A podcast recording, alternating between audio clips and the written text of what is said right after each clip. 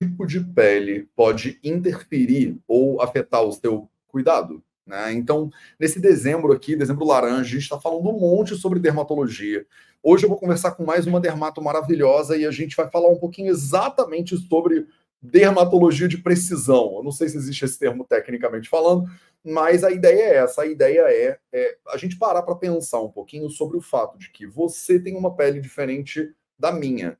Como é que você navega essas particularidades? Isso já é bastante entranhado na perspectiva né, da fisiologia do ponto de vista ayurvédico. A gente sempre considera que cada pessoa é diferente da outra.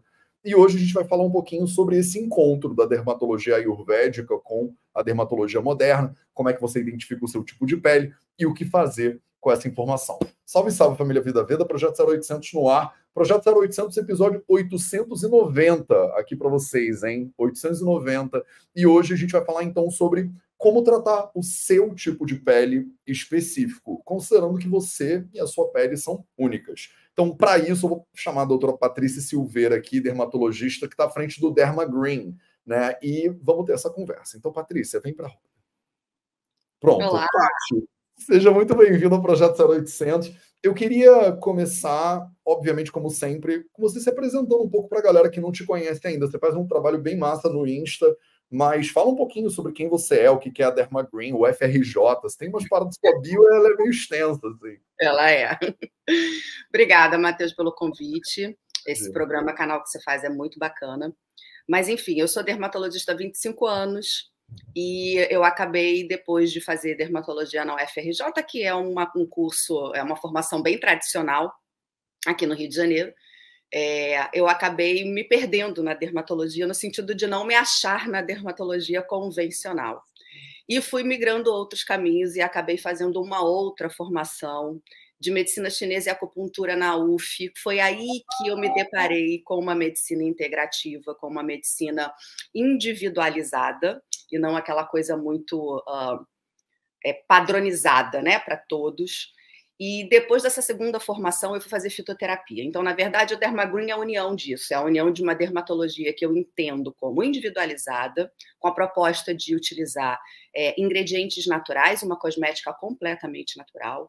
Eu sou completamente radical contra a cosmética convencional da, da, da atualidade, né? Da atualidade, assim, do, do, do presente constante aí desde que eu me formei.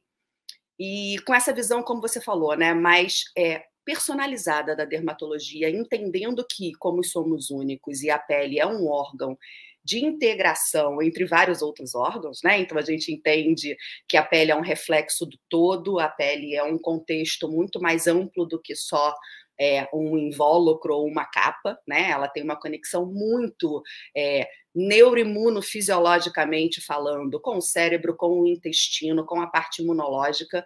Então a gente tem que entender que cada ser traz da sua história as suas particularidades, as suas questões, e essa pele ela vai é, se manifestar e ter questões é muito muito próprias, muito características ali daquela pessoa e mais daquele momento, daquela situação de vida mais recente. É, sendo assim, não dá para a gente tratar a pele de todos igual, da mesma maneira, né? Eu acho que você então, falou várias coisas. Eu, eu queria, Paty, abrir algumas janelas aqui. É, claro. É, só para a galera que está no Instagram, que está perdida, a gente faz essas lives no YouTube, às 8 horas da manhã, tá? Então venha para o YouTube que você vai ver a doutora Patrícia Silveira, né? No Insta a gente não entra, eu só ligo a live e deixo ela ali rolando. Então, no Instagram, se você escrever canal, né, a palavra canal, eu te mando o link do nosso canal e aí você consegue acessar, tá? Ela tá na live, mas ela tá no YouTube, só para o pessoal que está meio perdido. É, você falou várias coisas que eu quero, antes da gente avançar, voltar e abrir né? Você comentou, por exemplo, que você ficou meio perdida na dermatologia. E eu queria muito que você deixasse isso um pouquinho mais claro para quem nunca passou pela medicina, dermato, dadada, é por quê? O que, qual é a diferença? Tipo assim, o, o que que aconteceu? O que que você viu que gerou desidentificação? Porque você talvez seja a terceira, quarta dermato que eu converso esse mês. E é a terceira, quarta dermato que me fala a mesma coisa do tipo, Matheus, eu comecei, eu fui para dermato, eu achei que era isso que eu queria, darará, e aí parece que eu bati numa parede, assim, que eu falei, o que, que eu estou fazendo na minha vida? E aí, em vez da pessoa desistir e fazer neuro, ela encontrou um caminho dentro da dermato.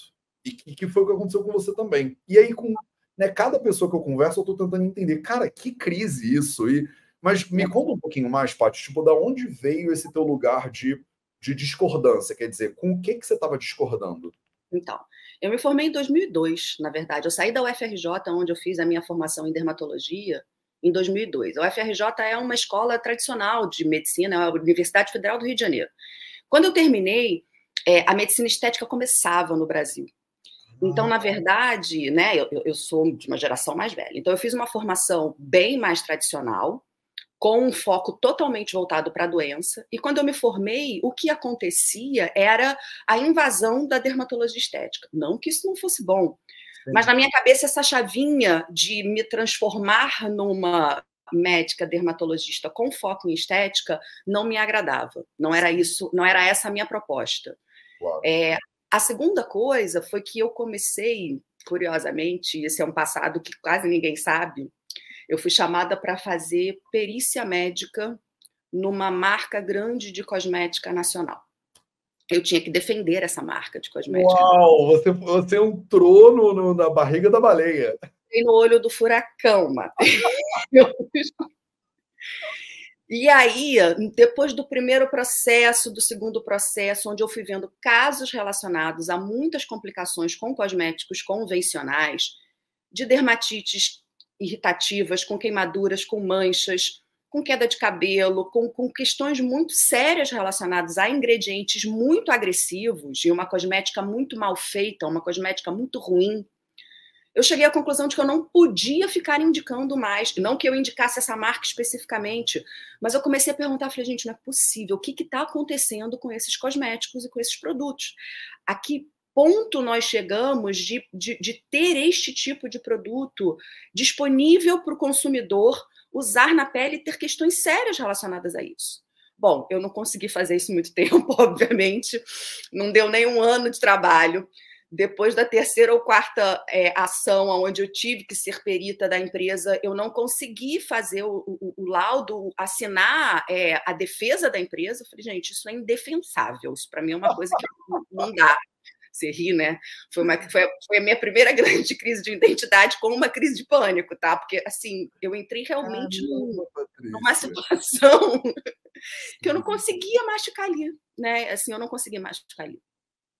E aí eu falei, tá, tem alguma coisa errada. E foi aí que eu fui começar a estudar fórmula de cosmético, porque a gente sai de uma formação tradicional, pelo menos eu acredito que seja hoje, até hoje assim, a gente sai com muito pouco embasamento relacionado ao que é um cosmético. E o que um dermatologista mais trata, ou pelo menos, né, a grande maioria, é, a grande ferramenta são os cosméticos, né? O filtro solar, por exemplo, é um cosmético. Então, o hidratante é um cosmético. Uh, é, o tratamento de acne convencional, muitos passam por cosméticos. E eu falei assim, gente, eu, eu preciso entender o que, que, do que, que é feito um cosmético, né? Porque não é só. É, é, aí a gente vai ver as camadas dos cosméticos e a estratégia de marketing em cima desses produtos, né? A indústria ela é muito é, uh, muito capaz de fazer isso muito bem, né? Assim, o marketing, a venda toda e a sedução toda em torno de um produto. E aí a gente, eu, eu comecei a, a, buscar mais informação que eu não tive na minha formação, apesar de ser dois anos de, né, de formação integral, de, dia inteiro, sábado. Eh, a gente não teve muito essa essa essa visão da principal ferramenta de um dermatologista de consultório. E aí eu fui me deparando com algumas questões que eram os testes em animais, a crueldade que as indústrias todas fazem, e o porquê dos testes em animais para testar ingredientes que nem sempre são seguros. E a indústria busca uma concentração segura para uso tópico. Uma coisa que não fazia o menor sentido. Aí veio a crise. Aí veio a crise e falei assim: bom, não é aqui que eu quero estar, tá, vamos lá, o que, que eu vou fazer da vida? Crise boa, cara, que crise boa. Crise boa. todas as crises. Eu, eu honro todas as crises, porque eu daí... também. Eu também. Eu me lembro que eu falava pro meu marido assim: eu não quero mais ser dermatologista. Ele falava assim: não, mas eu casei com uma dermatologista. Aí eu falei assim: tudo você, se, você se encontre, Patrícia, você se encontre seu passo. Bem isso. É bem isso. Eu falava assim, não quero ser mais dermatologista, eu não estou me encontrando aqui. Não, mas eu casei com uma dermatologista. Aí eu falava assim, não, mas eu estou tendo uma crise. Não, tudo bem, mas eu casei com uma dermatologista. E eu... Enfim, ele me acolhia da possibilidade dele de entender a minha crise. Sim, não passava muito pela cabeça dele, né? Como assim? Total. E aí eu entrei na medicina chinesa e acupuntura buscando aprender acupuntura, porque eu comecei a me tratar com acupuntura. Eu estava tão tensa na minha vida, eu tinha tanta contratura muscular, eu, eu, eu desenvolvi tantos traumas, que eu comecei a buscar acupuntura para mim. E aí eu virei e falei assim: não, então é isso que eu vou aprender, eu vou aprender acupuntura. Aí fui eu para a UF em Niterói, Universidade Federal Fluminense, falei: vou fazer outra formação e vai ser de medicina chinesa e acupuntura. Nesses dois anos, eu conheci as plantas, as plantas tradicionais da medicina chinesa, muitas raízes, muitos chás e tal e tinham pouquíssimos artigos naquela época falando sobre problemas de pele com plantas, né? Quer dizer, como, como eu queria, eu queria unir os dois, os dois mundos, porque eu não queria deixar de ser dermatologista. Mas naquele momento eu ainda estava muito perdida, eu não sabia o que, que eu ia fazer. Eu sei que eu saí em 2006 da UF e eu me agulhava, mas eu não queria trabalhar com acupuntura, não era essa a minha proposta. Eu falei assim, bom, eu vou começar a pesquisar, eu tive que fazer um TCC e, escrever alguma coisa, e eu falei, bom, eu vou escrever sobre plantas da, derma, da, da, plantas da medicina chinesa de uso dermatológico. Foi um TCC pequeno, porque eu não tinha muita coisa para escrever, mas ali eu achei o meu caminho. E ali eu falei, bom, vai ser isso. Aí vai estudando cosmética, vai estudando planta, resolvi fazer fitoterapia depois. Nessa época era muito engraçado, como a medicina era muito... É, é muito discriminatória e muito excludente. Tanto a medicina chinesa quanto a fitoterapia eram consideradas medicinas alternativas. Sim. E eu venho de uma família de médicos. E eu me lembro que eu, eu, eu ouvi assim, alguns comentários, sabe? Tipo... fazendo essa medicina alternativa. assim, meio meio crítica, meio desmerecedora. Uma coisa, tá fazendo uma medicina alternativa. Aí eu olhava e falava assim, meu Deus do céu, a gente ainda tem que passar por isso, né? Sim. Mas aí foi indo, assim, eu come... e eu realmente peguei uma, uma, uma dificuldade muito grande com a prática da dermatologia mesmo convencional da época, né? Então, é muito voltado para para dermatologia estética, nada contra aparelhos e nada contra é, preenchimentos, toxinas ou o que quer que seja, mas acaba sendo uma dermatologia muito seletiva, né? muito elitista, acaba sendo uma coisa muito voltada para um público muito pequeno, e a gente tem uma riqueza tão grande de possibilidades tão infinitas é, com as plantas e com coisas simples da dermatologia que podem ser abordadas dessa maneira. Mas o fato é que eu juntei o meu desconforto com a indústria farmacêutica cosmética, o meu desconforto com a dermatologia estética, e eu acabei buscando um caminho aonde não existia. Eu, eu, eu tenho assim memórias de amigas minhas falando, Patrícia, o que está acontecendo com você? Você está muito diferente. Sim, você está você tá meio esquisita. Você está meio tá, esquisita. Você volta na fogueira demais para o meu gosto. Você até essa fazendo terapia, né? Assim, as pessoas perguntavam os mais íntimos, né? Daqui a pouco vai querer ir para a Índia. Isso aí tá muito esquisito. Falta um pouco, viu, Matheus? A gente podia ter se cruzado por lá. Mas, enfim. Sim, eu, é interessante porque, assim, meu primeiro desencontro que me levou a estudar medicina na Índia foi com um dermatologista. Então, meu primeiro desencontro com a medicina foi quando eu tinha 15, 16 anos e eu fui num dermato, porque eu tinha acne. Minha mãe maravilhosa sempre me levou no presidente da associação, não sei o que lá, não sei o que lá. E aí eu era moleque, eu não sabia nada. E eu continuo sabendo pouco, mas lá eu sabia nada. E eu uhum. perguntei para ele, assim, ele falou: olha, você vai passar esses cremes aqui, e se nada fizer der certo, tem um outro remédio que chama Roacutan, que você vai tomar e que vai dar tudo certo, né? E aí eu falei, tá bom, doutor, beleza, mas só uma dúvida. Quando eu como muito chocolate ou quando eu como muita porcaria, eu percebo que minha pele piora. A, a resposta dele foi: comida não tem nada a ver com a pele. Então. E aí, quando eu saí, eu falei para minha mãe: nem compro o que ele mandou, porque assim, eu não sei o que, que ele. Se ele é o cara desse negócio, e ele, e ele diz ele que. Ele não valoriza isso? Eu sei, assim, eu, eu, como criança que não sei nada da vida, uma coisa eu sei, eu como, minha pele piora. E aí, depois que eu entrei para medicina, que eu lembro desses traumas, entre aspas, porque foi isso que me afastou da medicina moderna. Senão eu teria feito medicina na UFRJ, talvez. Eu fui fazer direito na UERJ primeiro, Paty. Tipo, eu fui dar uma volta ao mundo para poder cair na medicina ayurveda lá no interior da Índia. Eu podia ter feito medicina moderna no, no, Rio de Janeiro, muito bem, obrigado. Então foram esses desencontros que me afastaram desse caminho e, e depois na faculdade de medicina eu fui para para ler. Tipo assim, realmente parece que nos, né, em 2020, 1990, o que tinha de evidência científica, diretrizes clínicas, apontava nessa direção. Dizia, olha, a gente não tem evidências boas de que chocolate né, tem a ver com a pele. E hoje em dia já tem, né? Hoje em dia mudou muito esse cenário de evidências, né? Então, eu acho que a medicina até o ano 2000 e pouco era ainda uma, um, um resquício de uma medicina muito especializada. Né? A gente teve um movimento na medicina que saímos da década de 80, década de 70 do médico generalista, do clínico geral, do médico pediatra, o clínico geral da infância. A gente saiu disso e a medicina teve um boom muito grande das especialidades. Então apareceram, né, os neuros, é, os endócrinos, os dermatos, os reumatos, e aí as coisas foram é, se separando, o corpo humano foi se, se dividindo. Só que não dá para a gente dividir o corpo humano, né? Assim, é de uma estupidez tremenda, né? Só que eu terminei a minha formação com essa visão ainda da medicina muito especializada e muito separada, muito isolada. Então, o que eu aprendi era isso. Não, não tem evidência de que o chocolate piora a acne, não tem evidência de que o leite piora a acne, não tem evidência de que, né, enfim, o ciclo hormonal da mulher, como assim, ele vai interferir na acne? Não, a acne é uma condição é, genética. Hoje em dia, a gente entende que a acne é uma condição multifatorial, né? Que tem toda uma questão nutricional, hormonal, emocional, né? E todos os todas as conexões que a gente pode ter, né?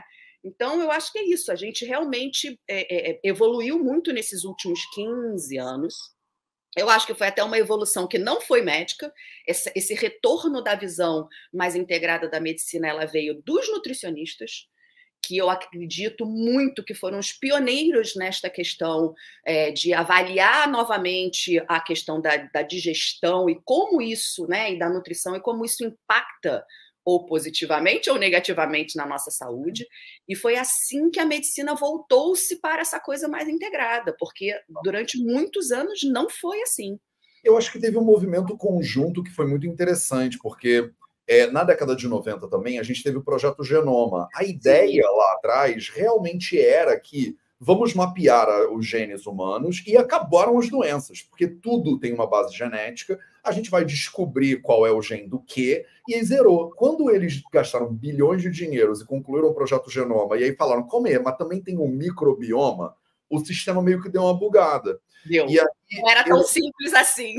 Exato. E eu acho que a gente, a, a, sensação que eu tenho né, na nossa cultura, porque é uma cultura muito jovem, é que a gente é uma cultura meio de adolescente o adolescente, tudo que ele sabe é a única coisa que existe, é a última verdade que tem.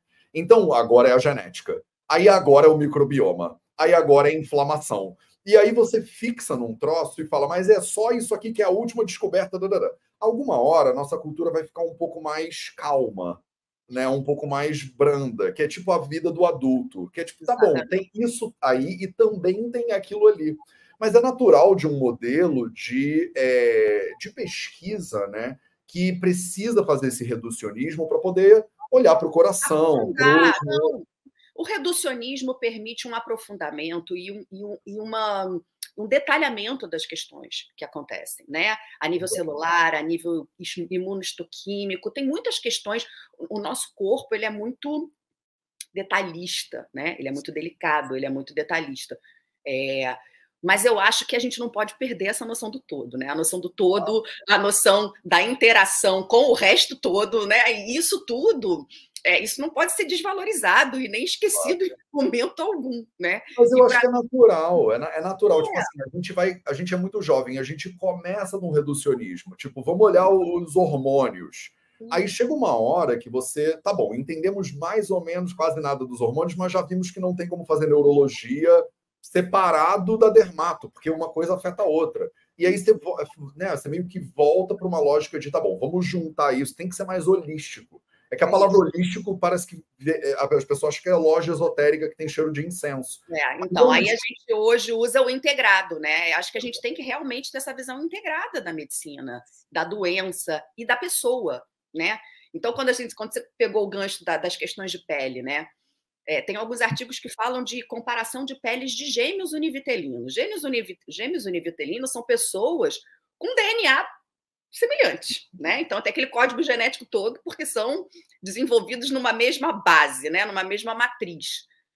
Dependendo de como é a vida desses gêmeos, dessas pessoas, individualmente falando, é, essa pessoa vai ter uma pele X, pode ter predisposição para desenvolver certas questões ou outras questões, independente de serem gêmeos e de terem códigos genéticos iguais. Então, assim, como achar né, que tudo se resolve de uma mesma maneira, no mesmo padrão, com uma mesma receita de bolo para todo mundo. Não, não dá para ser assim. A medicina não dá para ser assim. E aí a gente percebe que a dificuldade de tratamento de doenças crônicas, né? O papel da inflamação, porque a inflamação está muito voltada e relacionada com o dia a dia dessa pessoa, né? O que, que ela faz no seu dia a dia? Papel inflamatório é, é justamente é, o dia a dia da pessoa, né? Que horas ela dorme, que horas ela acorda, o que, que ela come, né? Como é que é o intestino dela, é o dia a dia dessa pessoa. Então não dá para a gente achar que o gen resolve todos os problemas e dá todas as respostas, porque não é assim. E em se tratando de pele, você pega duas pessoas iguais, né, com a mesma genética propriamente dita. É, se é uma pessoa que tem hábito, por exemplo, de fazer atividade física com regularidade na praia, três vezes na semana, quatro vezes na semana. Ela caminha quatro vezes na semana na praia por uma hora. E uma pessoa que não faz nada fora, né, outdoor, faz sempre dentro de academia, trabalha dentro de um escritório, essa pele, ela não vai ter nenhuma resistência ao sol se a gente comparar com a pele da pessoa que está se expondo de uma forma regular. Então, de novo, a mesma pele, com a mesma genética, com o mesmo pai, com a mesma mãe, a gente vai ter né, predisposições, facilitações e questões relacionadas à exposição solar completamente diferentes. Essa pessoa que não está acostumada a, a, a, expor a pele ao sol, ela vai ter muito mais chance de se queimar no mesmo dia de praia, com o mesmo sol, com a mesma exposição, do que a pessoa que está regularmente se expondo ao sol. Então, Isso é muito interessante. E até a mesma pessoa, né? Porque isso que eu quero entrar nesse tema agora com você, porque é confuso pacas, assim. Se você for para pesquisar tipos de pele, é, tem, uma, tem um elemento temporal, quer dizer, a minha pele quando eu sou bebê, a minha pele quando eu sou jovem, a minha pele madura, ela é diferente. Tem a uhum. classificação de Fitzpatrick, que é tipo, a pele ela pode ser branca, morena clara, morena escura, negra e tal tem aquela classificação de normal, seco, oleosa e mista. E assim, eu, deve ter outras classificações também. Então, eu estou tentando entender o que, que eu tenho que fazer com a minha pele, e a sensação que dá, Paty, é tipo assim, ah, dane-se. Sabe? Porque eu sei lá se eu tenho pele madura, ou se eu tenho pele mista, ou se eu tenho pele branca. Ou... E no Brasil, a gente é uma mistura tão diferente que quando. Pergunta, é, qual é a sua cor? Eu falo, sei lá. É, é bizarro porque assim, eu não sou branco branco, mas ao mesmo tempo, se eu vou para Europa, Você bronzeia com uma certa facilidade. Eu me bronzeio maravilhosamente bem, mas assim, na Europa, meus amigos olham, batem o olho em mim, acham que eu sou árabe ou latino. Eles latino, acham que eu sou branco.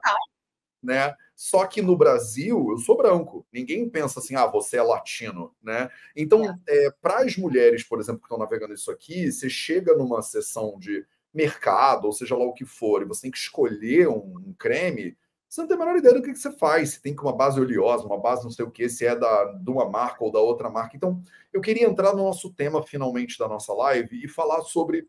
Fala um pouquinho sobre esse negócio dos tipos de pele. Como é que eu navego essa individualidade? Eu preciso. É, é por causa do signo é, eu preciso fazer uma avaliação, tem um teste que eu tenho que fazer para avaliar esse troço, tipo, ou eu desisto, Patrícia, e eu vou fazer outra coisa na minha vida. Então vamos lá, desiste, porque a pele é um órgão vivo e ela é um órgão que ela, ela, ela sofre uma mutação ao longo da vida, que é uma coisa muito doida, né?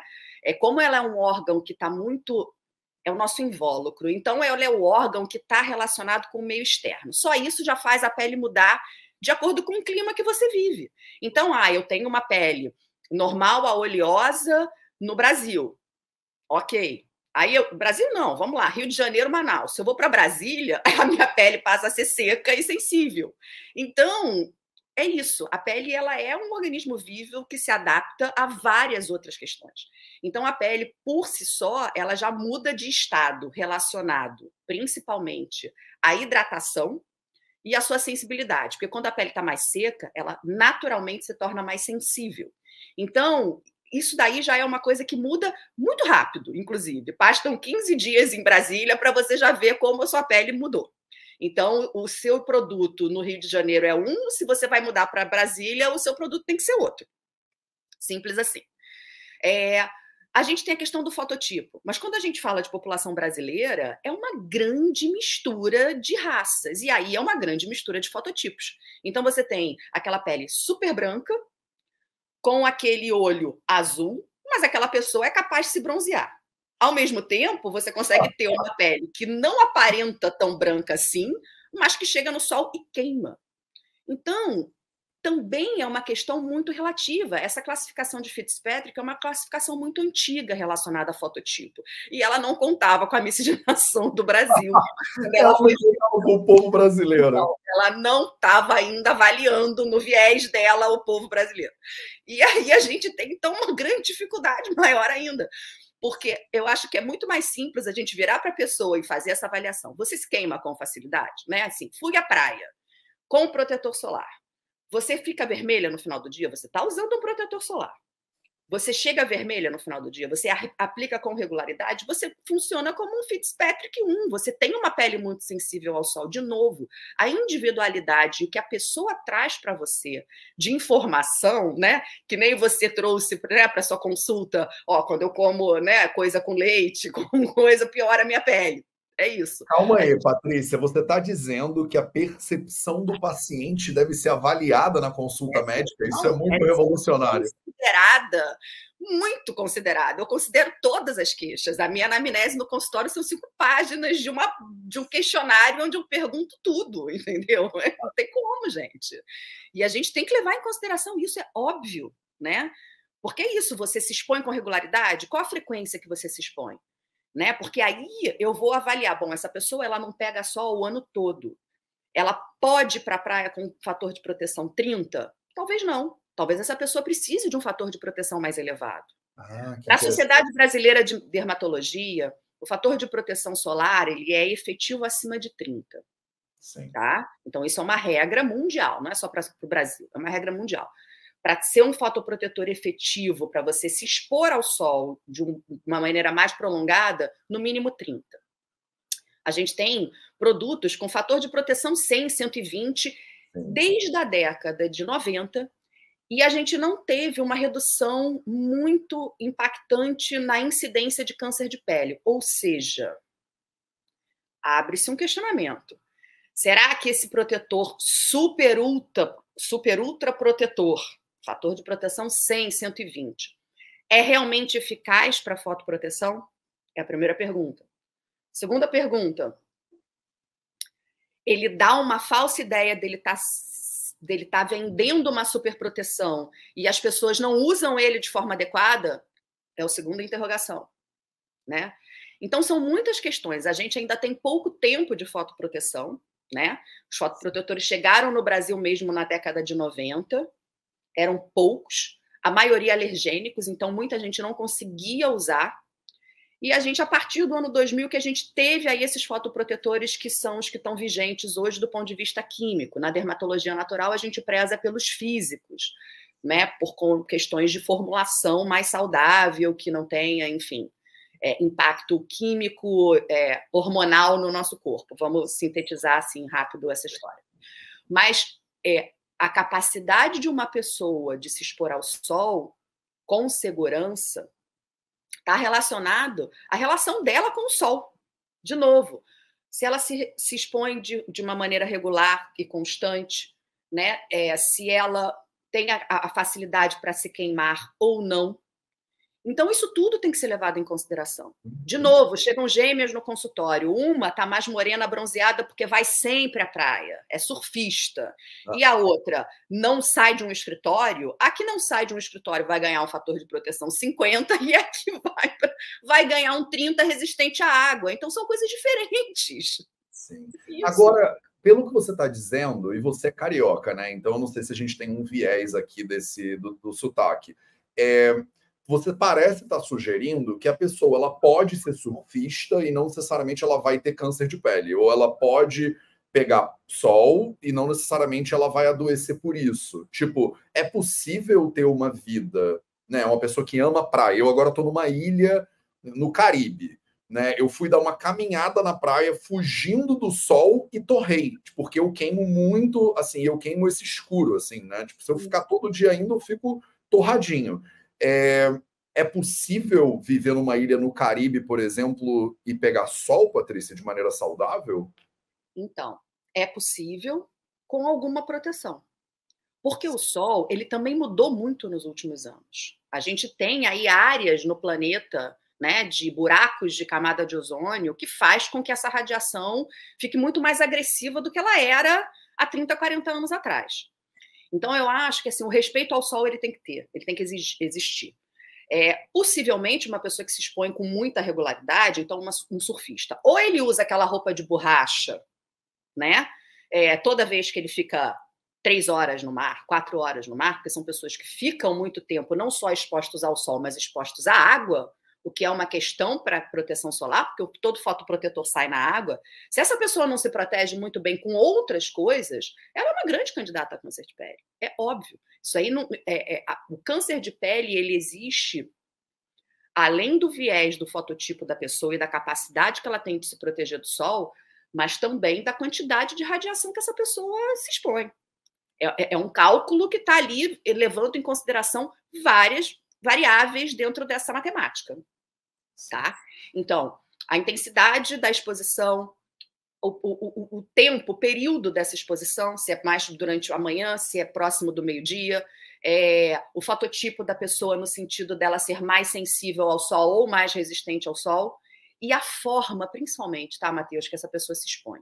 Porque, por exemplo, você é, foi se expor e de repente você não estava com a tua pele estimulada nos últimos dias, você caiu de paraquedas aí de avião na ilha e foi para a praia. As, essas primeiras exposições elas têm que ter, elas têm que ter muito, muita cautela, elas têm que ser muito devagar, porque a pele demora um tempo para ela é, responder à exposição solar. Então, esse início de exposição, os primeiros dias, a gente tem que se proteger muito mais para a pele ir aos poucos é, ativando os mecanismos de defesa dela. Quais são? O bronzeamento. O bronzeamento é um mecanismo de defesa da pele. Ele já é um mecanismo reativo a uma exposição solar. Então você pode parar para pensar e falar assim: então toda exposição solar, de certa forma, não é natural para a pele. Não é que não seja natural, é natural. Desde que a gente está aqui no planeta Terra, a gente tem sol. A questão é: a gente foi perdendo pelo no processo evolutivo da gente, né? Que seria a nossa proteção natural. Eu pulei essa parte, eu ainda estou um, um, passo Tudo atrás. Estou falando da, da população como um todo, né? E, e, na verdade, na hora que a gente está mais dentro das nossas cavernas, que seriam as nossas casas e tal, quando a gente se expõe, a gente tem que pensar nessas variáveis. Há quanto tempo que eu não me exponho? Qual é o horário do meu sol? Que época do ano eu tô? E isso é que vai determinar, bem ou mal, o período que você pode ficar e o, o tipo de fotoproteção que você vai lançar, entendeu? Cara, mas é muito louco isso que você está falando, porque a é. ideia de que a pele se adapta a pele se adapta. Eu acho que não é, não, não é tão palatável para a maioria das pessoas. A pessoa sente assim. Na minha experiência, eu não sou dermato, né? Eu sou assim. Tipo, eu tenho a pele seca, eu tenho a pele branca, eu tenho que fazer isso, isso e isso. E aí você diz, tá indo para uma ilha no, no não sei onde, ou vai para a praia, toma muito cuidado durante os primeiros dias. Quando você fala isso, a sensação que eu tenho é óbvio, né? Tipo, é óbvio que eu vou ter mais cuidado e aí eu vou me acostumando e aí a minha reação vai ser diferente. Mas não é isso que eu acho que a gente é, aprende, sabe? Tipo, para se entender. Porque a gente, de novo, né? A gente quer facilitar as coisas para as pessoas Sim. e coloca meio as coisas muito enquadradas e muito pré-determinadas, né? Sim. Mas para aquelas pessoas que se expõem e que têm a capacidade de bronzear, primeiro, acho que é quase unânime, todo mundo gosta de uma pele bronzeada. Eu, eu, eu, isso é o que eu mais escuto das pessoas. Eu quero perder essa cor de escritório, essa cor de trabalho. Na nossa cultura é, com certeza. E aí, quando eu viro e falo para a pessoa, então vai devagar, porque você está com a pele de escritório. A pele de escritório, que é essa pele que não se expõe com regularidade ao sol, ela é uma pele fina, ela é uma pele com pouco pigmento. Quando você começa a se expor ao sol de uma forma lenta e progressiva, essa pele começa a se espessar e essa pele começa a ativar mais a sua pigmentação como forma de proteção. Ah, então é um trauma para a pele? É um trauma para a pele. Entenda, o sol funciona como um agente traumático para a pele. É de todo ruim? Para a cabeça é ótima, para o humor é maravilhoso, para a vitamina D é essencial, né? Para a saúde mental é fundamental. Mas para a pele, a radiação solar é um trauma. Ela é um trauma no sentido de que ela ativa mecanismos de defesa. Tá? Isso é fato. Ela ativa processos inflamatórios, mecanismos de defesa e de degeneração. Então, não é só o câncer de pele. A mulherada fica preocupada com ruga. Uma pele exposta ao sol, ela tem questões relacionadas à degradação de colágeno e a envelhecimento precoce. Então, Sim. tem várias questões relacionadas ao sol que não são positivas para a pele. Existe um mundo sem sol? Não existe um mundo sem sol.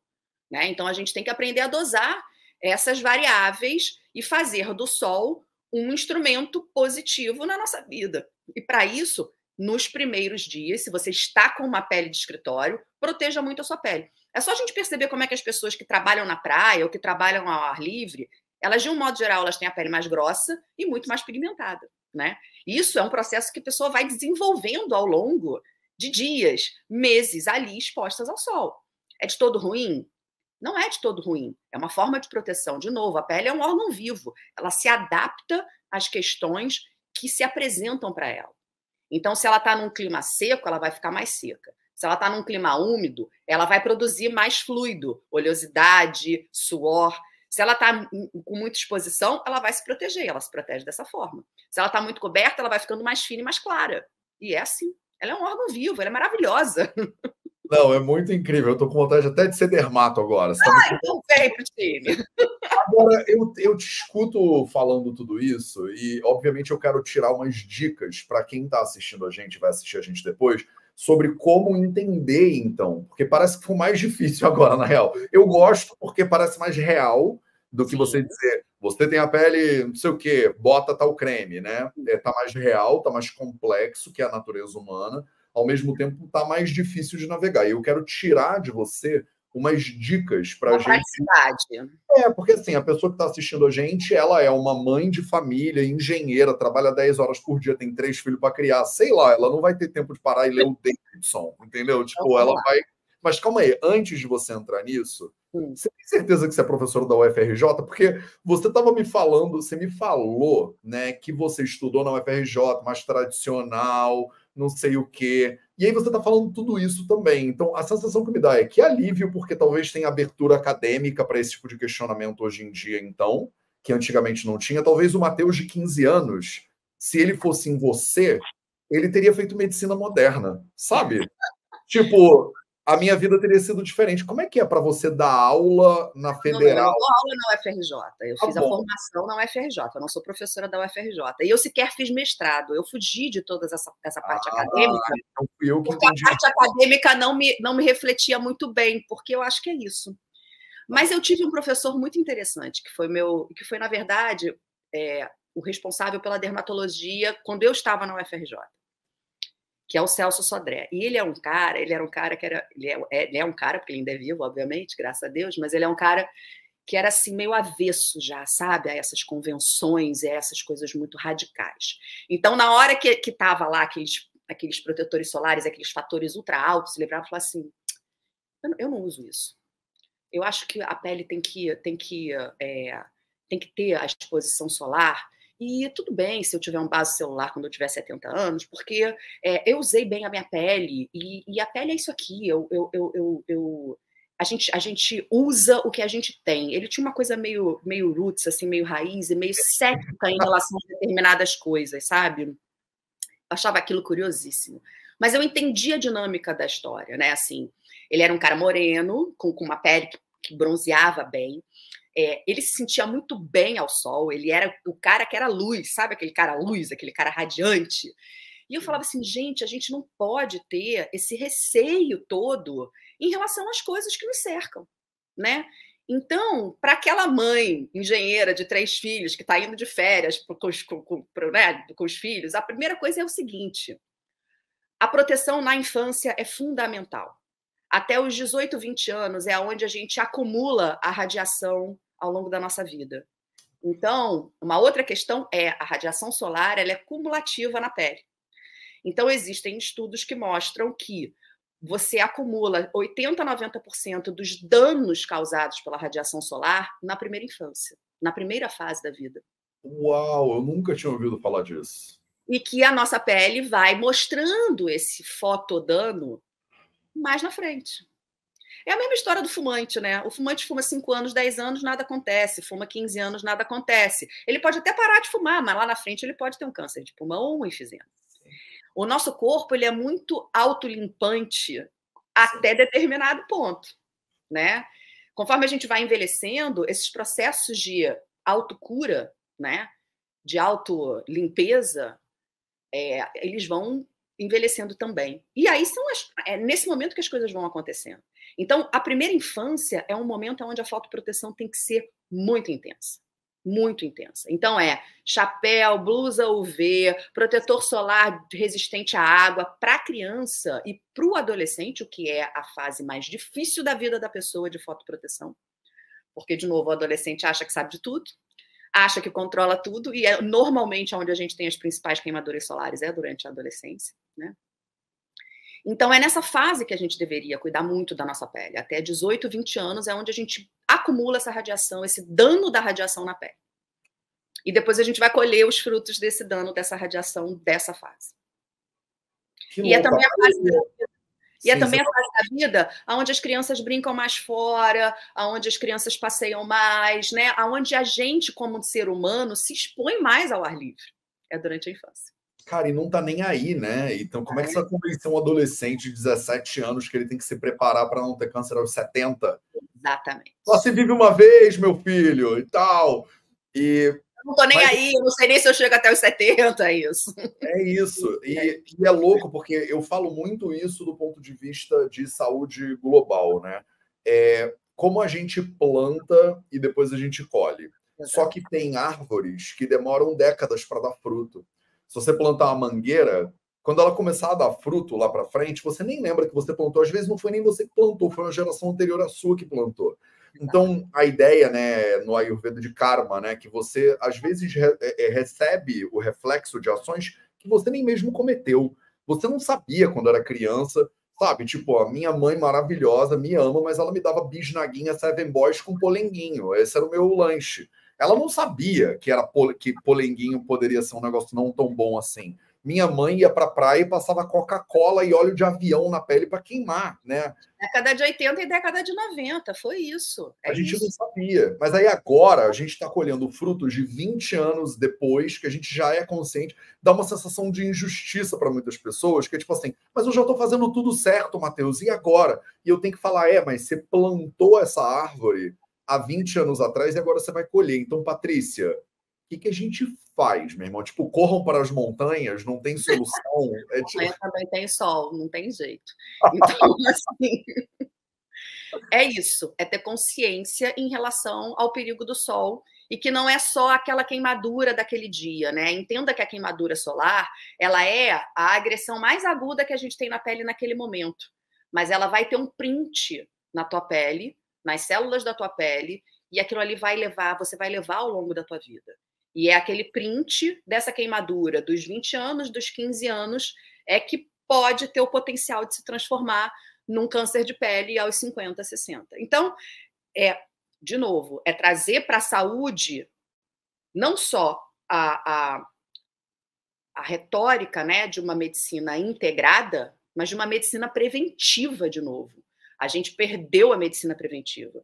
A gente perdeu a prática da medicina preventiva. Então, quando eu falo para a mãe de uma criança que ela precisa proteger a pele dessa criança muito ao longo da primeira infância dela, e que isso seja né, é, é bastante enraizado. Eu tenho uma filha de 12 anos e que tem uma pele super clara, muito mais clara do que a minha, com, com olho claro, e ela já tem sarda, e eu nem tenho sarda, e ela já tem sarda.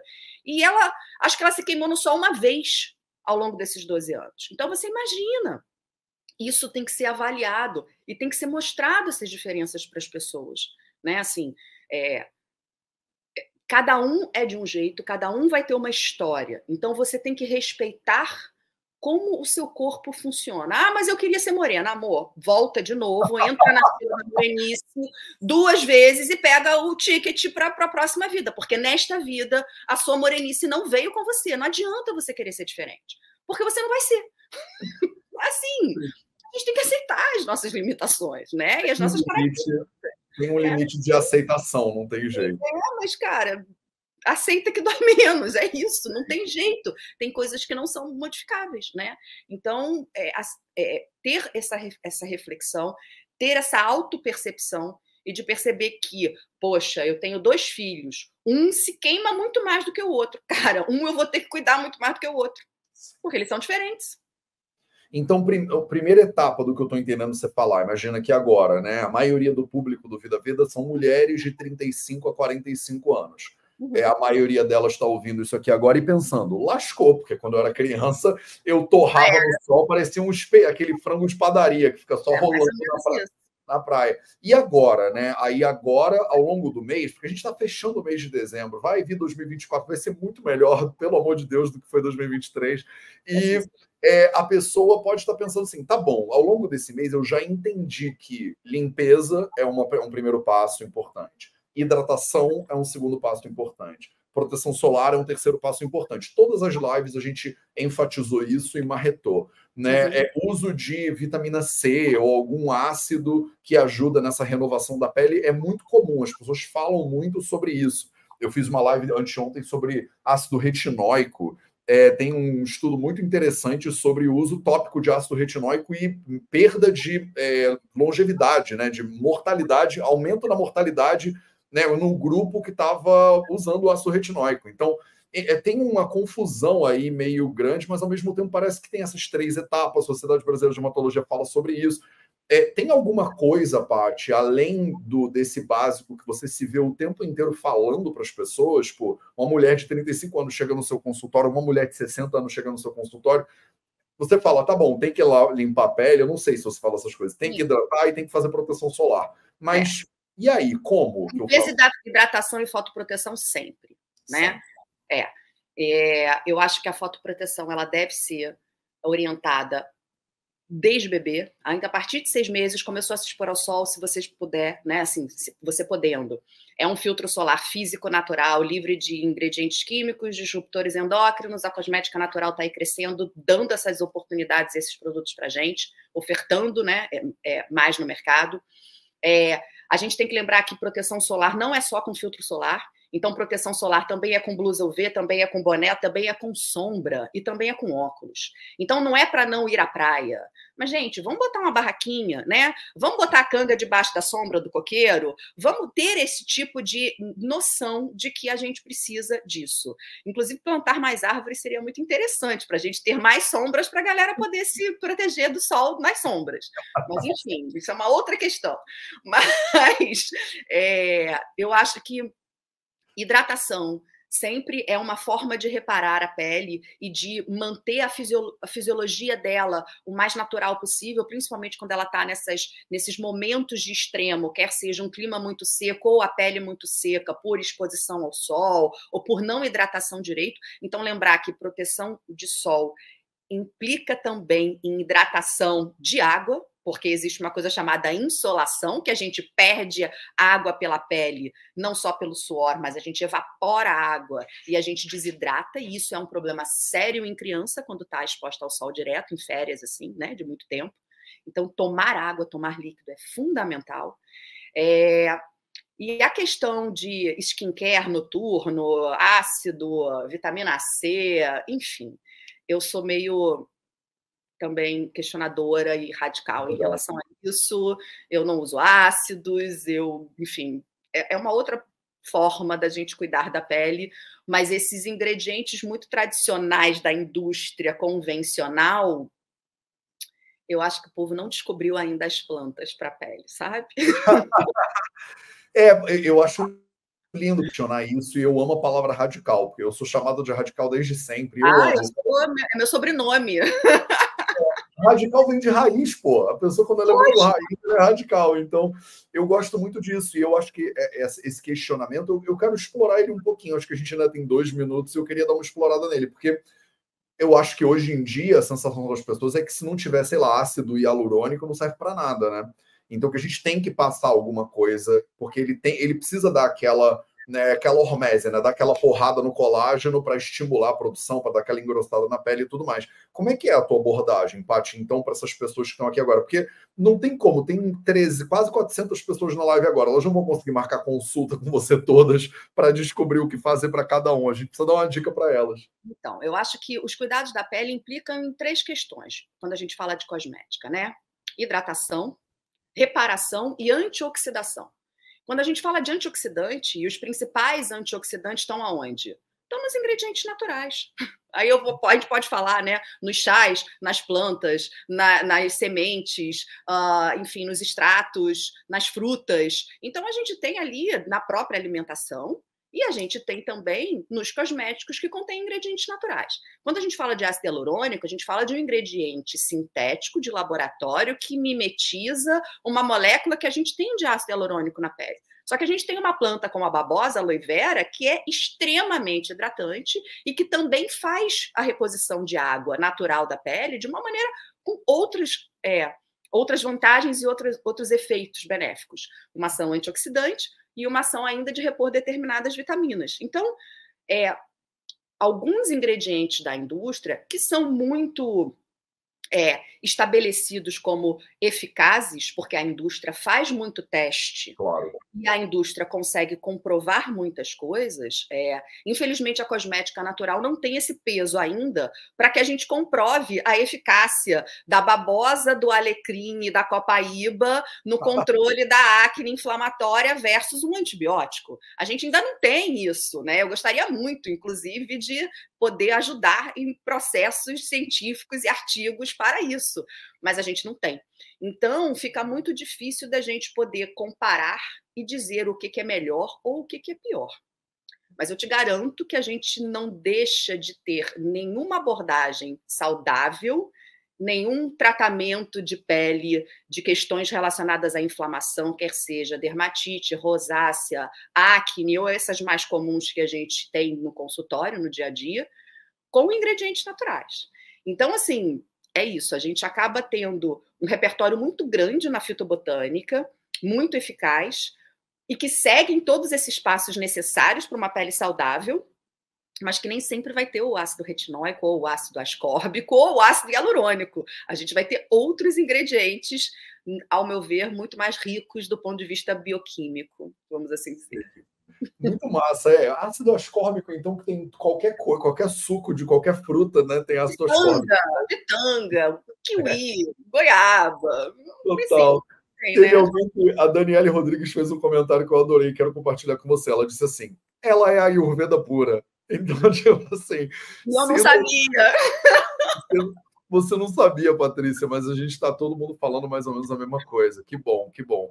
É, acho maravilhoso essa ideia de que a gente tem que ter um cuidado, é, de que esse cuidado tem que ser particularizado, porque eu preciso de coisas que você não precisa, mas talvez ele não precise ser o que é, é, parece que precisa, né? Porque a gente ainda está tateando. E como você falou, há 30 anos atrás a gente tinha uma série de certezas que hoje em dia já caíram por terra. Exato. E o que é bonito de estudar essas medicinas tradicionais, como você foi para a chinesa e eu acabei indo para o Ayurveda, é que eles meio que estão falando a mesma coisa há 3 mil anos, né? Então.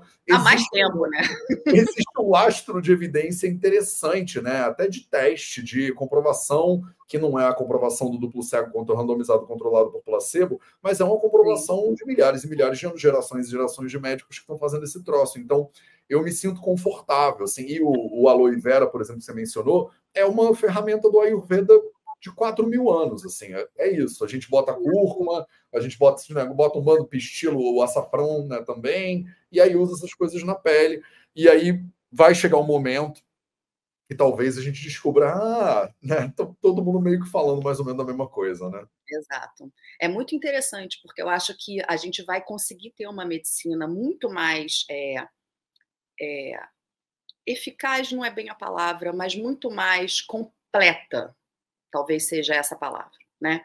quando a gente conseguir unir um pouco de tudo, sabe? Quando a gente poder ter essa visão integrada, quando a gente conseguir ter a tecnologia e a modernidade para várias coisas que evoluíram super bem, mas a gente ainda conseguir agregar é, esses ingredientes e essa sabedoria e essa questão milenar, não só da Índia, mas da China e também dos indígenas. A gente tem que começar também a ampliar esses povos originários que estão na Terra há muitos anos e que trazem né, essas, essas porque né, hoje em dia a gente pensar em povo, em povo originário, a gente tem várias é, sociedades muito antigas que trazem uma bagagem muito grande é, para a gente e que a gente não pode simplesmente né, negar e, e, e, ou menosprezar no sentido de que ah, isso não tem nenhum valor atual. Não, pelo contrário, né? Eu acho que tudo é válido para a gente somar e continuar evoluindo. Essa é a ideia.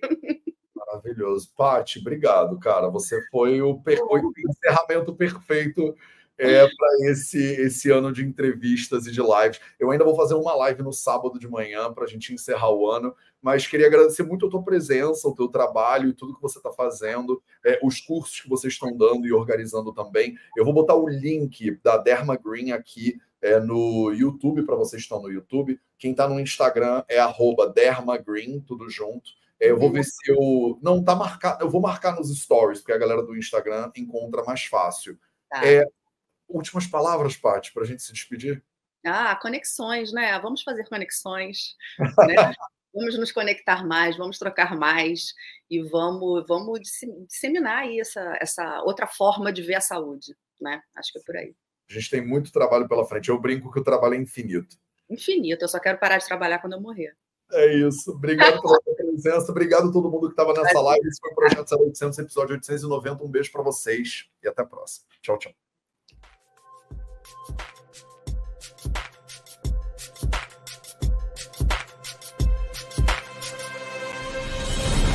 Three, two, one.